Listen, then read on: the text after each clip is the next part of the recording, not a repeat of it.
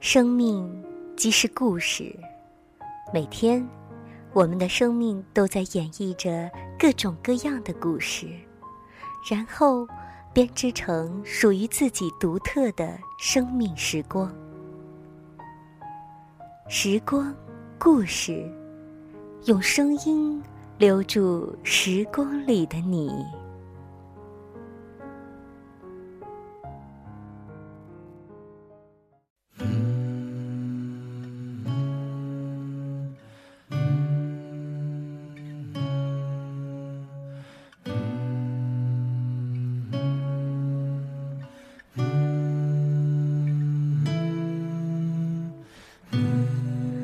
亲爱的朋友，你好，这里是没有绯闻、没有编剧，只有真实的生命体验，讲述生命故事的节目《时光故事》。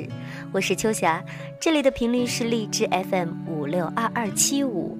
如果你的耳朵喜欢这样一档节目，不妨下载 APP 荔枝 FM，搜索“时光点儿故事”栏目，或者搜索五六二二七五这个波段。就可以收听到《时光故事》的每一期栏目了。当然，你如果愿意在声音的世界里与我们一起分享你的生命故事，用声音留住时光里的你，记录自己的同时温暖别人，也可以将你的故事发送至邮箱二六九幺二九幺零九七 at qq.com，二六九幺二九幺零九七 at qq.com。我愿意在电波当中与你一起来分享属于你的生命故事。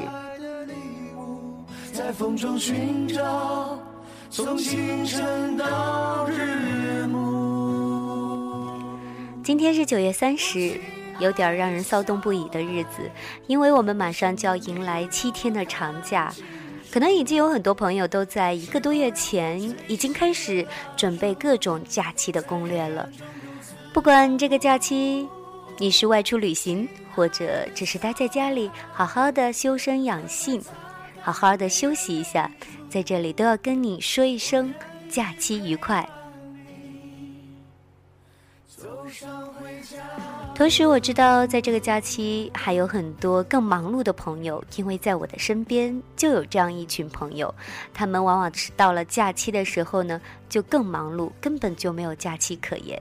所以呢，在这里也要跟假期还在辛苦劳动的朋友们道一声辛苦了，你们的付出，时光会记住，而因为你们的存在，能够更好的度过假期的朋友们也会感谢你们。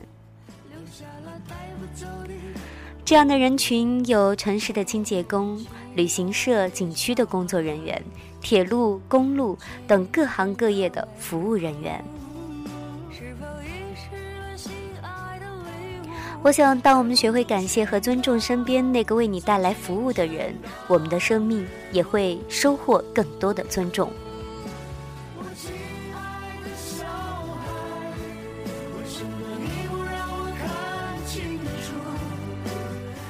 过了很多很多的国庆长假，记忆最深的莫过于刚毕业的那一年。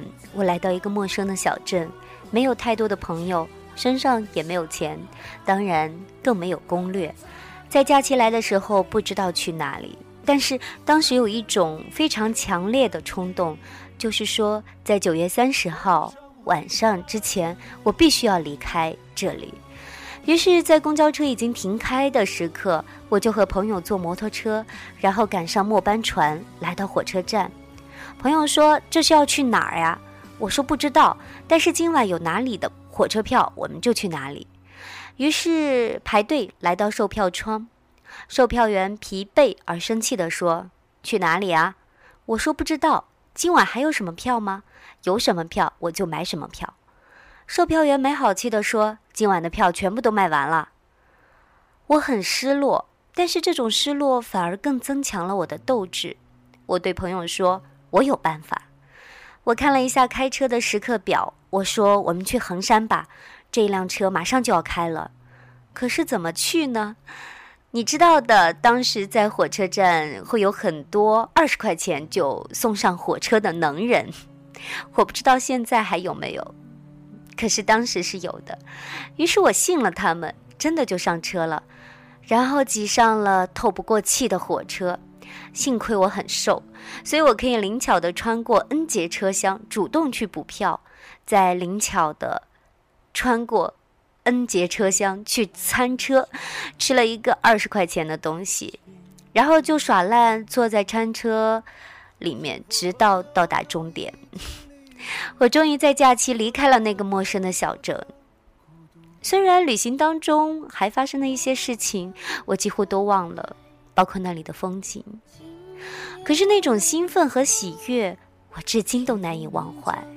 每每跟朋友说起来的时候，还是非常的骄傲。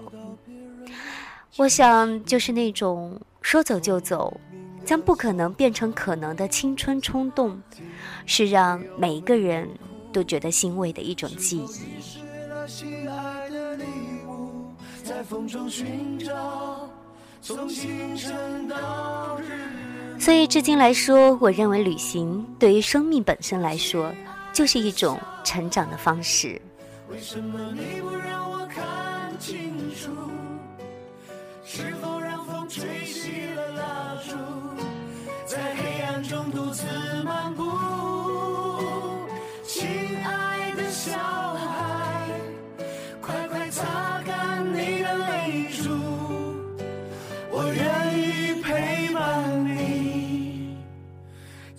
上回家的路。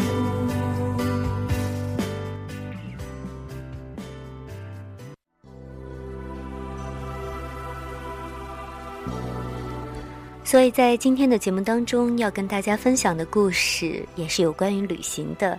这个故事的名字叫做《奇石》，奇呢是奇怪的奇，石是石头的石。其实这样一个故事是来自于彼得·海斯勒他的新书《奇石》当中的一个段落。彼得·海斯勒他的中文名叫何伟，我在多年前读过他的一本书《寻路中国》。非常的喜欢，所以在今天的节目时间当中呢，依然要来分享的是属于他的故事，他在旅行当中的一些见闻。在这里，不妨跟大家介绍一下何伟，他曾经是《纽约客》驻北京的记者，以及《国家地理》杂志等媒体的撰稿人。他成长于美国密苏里州的哥伦比亚市，在普林斯顿主修英文和写作。并且取得了牛津大学英文文学硕士的学位。何伟曾自助旅游欧洲三十国家，毕业后更是从布拉格出发，由水陆两路横跨俄国、中国到泰国，跑完半个地球，也由此开启了他的纪实文学写作之路。他的中国纪实三部曲中，《江城》一经推出，就获得了环太平洋图书奖。甲骨文则荣获《时代周刊》年度最佳亚洲图书等殊荣，《寻路中国》荣获了2010年度《经济学人》《纽约时报》好书奖。何伟本人也被评为《华尔街日报》关注现代中国的最具思想性的西方作家之一。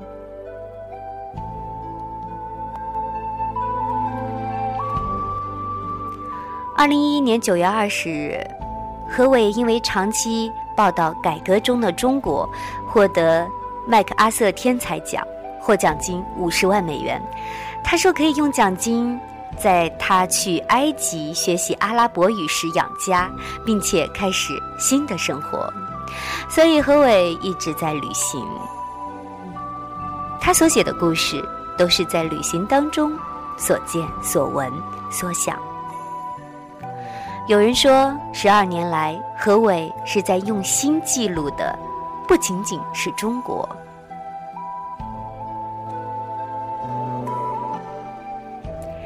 他想记录的，是他所感兴趣的任何一个国家。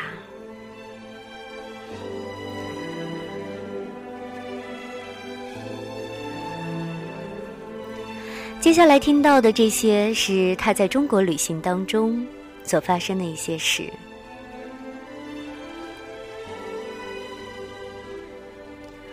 我们在幺幺零国道沿线看到了许多奇石的广告牌，这些广告牌首先出现在河北省境内，那里地势偏僻，唯一的颜色来自沿路设置的广告旗，这些广告旗呈红色，上面写着两个很大的汉字“奇石”。从字面意思来看，“奇石”指的是奇怪的石头。不过，“奇”这个形容词也有非凡和罕见的意思。这些广告旗被大风撕扯得破旧不堪。我们正往西北方向，也就是春季暴风雪的方向行驶。现在下的仅是雨水，不过我们已经看见横在前方的是什么东西。迎面开来的汽车上已经凝结了前方的天气状况。车辆多是装载着从内蒙古往南运输货物的解放牌大卡车，车上成堆的箱子和箩筐已经覆盖着积雪。一辆辆大卡车顶着横风从大草原驶过来，走到此处，那些冰冻的货物已经往右倾斜，宛如怒海小舟。我驾驶着租来的切诺基普车。麦克高提格顺路搭我的车，如果一切顺利，我可以一路开到青藏高原。我和麦克相克相遇于和平队，在结束服务期之后，各自找到办法留在了中国。我当自由作家，麦克高提格在西南开了一家酒吧。不过，我们偶尔会在路上相遇，纯粹因为旧情难忘的缘故。我们谁也没有说话，一路经过了五六处奇石广告牌。边上是什么？高提格终于开了口：“不知道，我之前没有走过这条路。”广告旗竖立在水泥白瓷砖建成的小商店门前，似乎每往前开进一步，它们就越发引人注目。其实。指的是具有其他形状的任意一块石头，它在全国的旅游景点已经成了一种必备之物。人们在黄山可以看到名为“仙人下棋”和“犀牛望月”之类的自然形态。收集者购买小块石头，这些小石头有时候甚至被雕刻成适当的形状，或者带有某种矿物图案。这样的图案让我们觉得既神秘又熟悉。我对奇石没有一丁点儿兴趣，可他们在河北省这样一个被人遗忘的角落里如此欣欣向荣，倒让我感到有几分神秘。什么人会购买这样的玩意儿？驶过二十多面广告旗之后，我终于把车停了下来。走进店铺，物品的摆放显得很怪异。整个房间摆了满满一圈展柜，只在入口处留了一个小口子。一位店员微笑着站在口子的边上，高提格走后面，我从一排排桌子边上挤了过去，随即就听到了巨大的摔倒声。我转过头去，高提格僵在那里了，水泥地上满是绿色的碎片。怎么了？我问道。他碰倒了。那位店员说道。他抓起了高提格的衣襟，你的衣服，把它扫下来。我和高提格看着一地的碎片。过了一会儿，我问道：“这是什么？”玉石。那位店员回答道：“是一艘玉雕帆船。”我终于辨认出了那些部件。被摔坏的帆船的一角，扯断的缆绳，还有一艘中国的商人们喜欢摆在自己的办公桌上以求好运的帆船模型。帆船的材料看上去像是从工厂里弄出来的廉价仿冒玉石，而整艘帆船已经摔散，地上竟有五十多片水碎片。没事儿，那位店员乐呵呵地说道：“先到前面慢慢看，慢慢选，也许你还想买点别的东西呢。”身边全是展柜。我们站在房间的一角，仿佛两只笼中困兽。高提格的双手都在发抖，我感觉自己的太阳穴突突直跳。真是你打翻的吗？我用英语问道。不知道，他回答道。我什么都没有感觉到，不过我也不敢确信。我一走过去，它就掉下来了。我从未遇见过货物摔碎了还能如此平静的中国生意人。第二个人提着扫帚从边上一个房间里走了出来，他把帆船碎片扫到一堆，然后就离开了。又一个人悄无声息地出现了，直到大门边上站了三个人。我几乎可以肯定，这就是一场蓄意栽赃。我听说过有的古董商店自己把花瓶砸碎，然后怪罪于顾客。可我们才离开北京几个小时的时间，连所在的县名是什么都还不知道。高提格已经变得出奇的平静，只要犯了事，他总会这样。除了挑选奇石，我们谁也想不出别的好法子。这家商店有几块像实物的奇石，这在中国是比较流行的艺术主题。我认出了几样旧时的最爱：石头雕刻的大白菜，石头做成的腊肉串，还有些石头经过打磨，显示出了神奇的矿物肌理。不过因为紧张的缘故，它们在我的眼里看起来大同小异。我随便挑选了一件，问起了价格。两千块，那位店员说道。他看出我有些退却的样子，因为那毕竟将近两百五十美元啊。不过可以便宜点卖给你，他紧接着补充了一句：“你看，高提格对我说道，这里的其他东西就算摔到地上也不会摔坏。”他说的没错，这事儿彻头彻尾的奇怪。首先，玉雕帆船怎么会摆放在那个地方？作为救命稻草，我指望高提格的体格也许可以避免暴力冲突。他身高一米八六，块头很大，蓄着短发，长着日耳曼人的大鼻子。中国人往往看了吃惊不已。不过，我从来没有遇到过他这么温和的人。我俩很勉强地向大门口走去，那个人还站在那里。对不起。我说道：“我不想买。”店员指了指那一堆绿色的帆船碎片，“那怎么办？”他小声的问道。我和高提格合计了一下，决定以五十元开始起价。他从钱包里掏出了钞票，相当于六美元。店员一言不发的接了过去。走进停车场的时候，我准备着有人走过来拍我的肩膀。我发动切诺基，转动方向盘，即使上了幺幺零国道。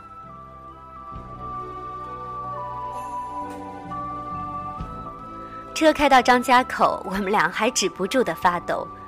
我们在一家大卡车停车点停下来吃午饭，我大口大口的喝着茶，以平复自己的神经。一看我们是美国人，服务员一下子来了劲头。他说。我们老板去过美国，我这就叫他去。老板是个中年人，头发染成了深黑色。他来到我们的餐桌跟前，以夸张的姿势呈上了名片。名片的一面印着中文，另一面印着英文：“美利坚合众资源有限公司中国办事处副主任金方柳。”上面烫金印着美国的总统徽章。除了那只鹰，这个徽章跟美国的正宗原版大致相似。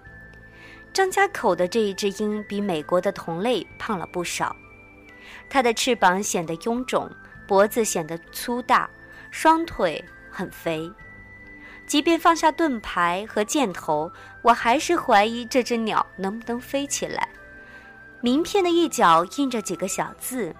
名誉主席杰罗德·福特总统，这是一家什么公司呀？我问道。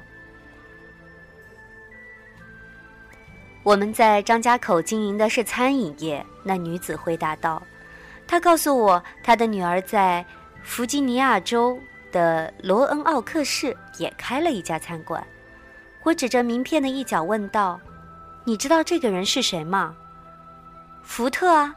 金女士用中文说出了福特的名字。他当过美国总统。可是他跟你们这家餐馆有什么关系吗？只是个名誉头衔。金女士回答道。她摆了摆手，仿佛在说：“没必要让福特知道我们在张家口开的这家不起眼的大货车停靠站。”他给我们打了折，还叫我们下次再来。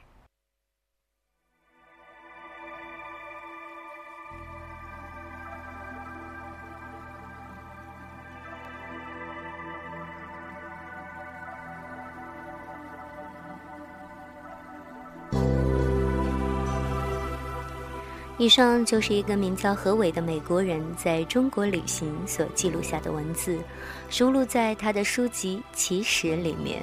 他说：“中国就像块奇石，每个人都能看出不同的样子。我想，其实不只是中国，每个人眼中所看到的世界和他人都是不同的样子，因为每个人都有着非常丰富而又独特的内心。你所看到的，即是你所关注的。”国庆七天旅行中发生的任何故事，都不妨发稿至二六九幺二九幺零九七 at qq dot com 来与我们分享。我们会选择在节目当中播出你的生命故事。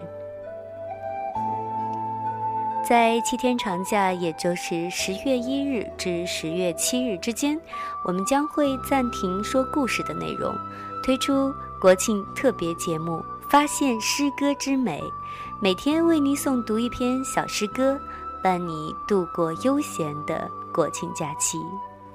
同样，你也可以点播你所想要听的诗歌，发送至节目专用邮箱二六九幺二九幺零九七 at qq.com，二六九幺二九幺零九七 at qq.com。时光故事，感谢你的聆听，这里是荔枝 FM。五六二二七五，我们下次再会。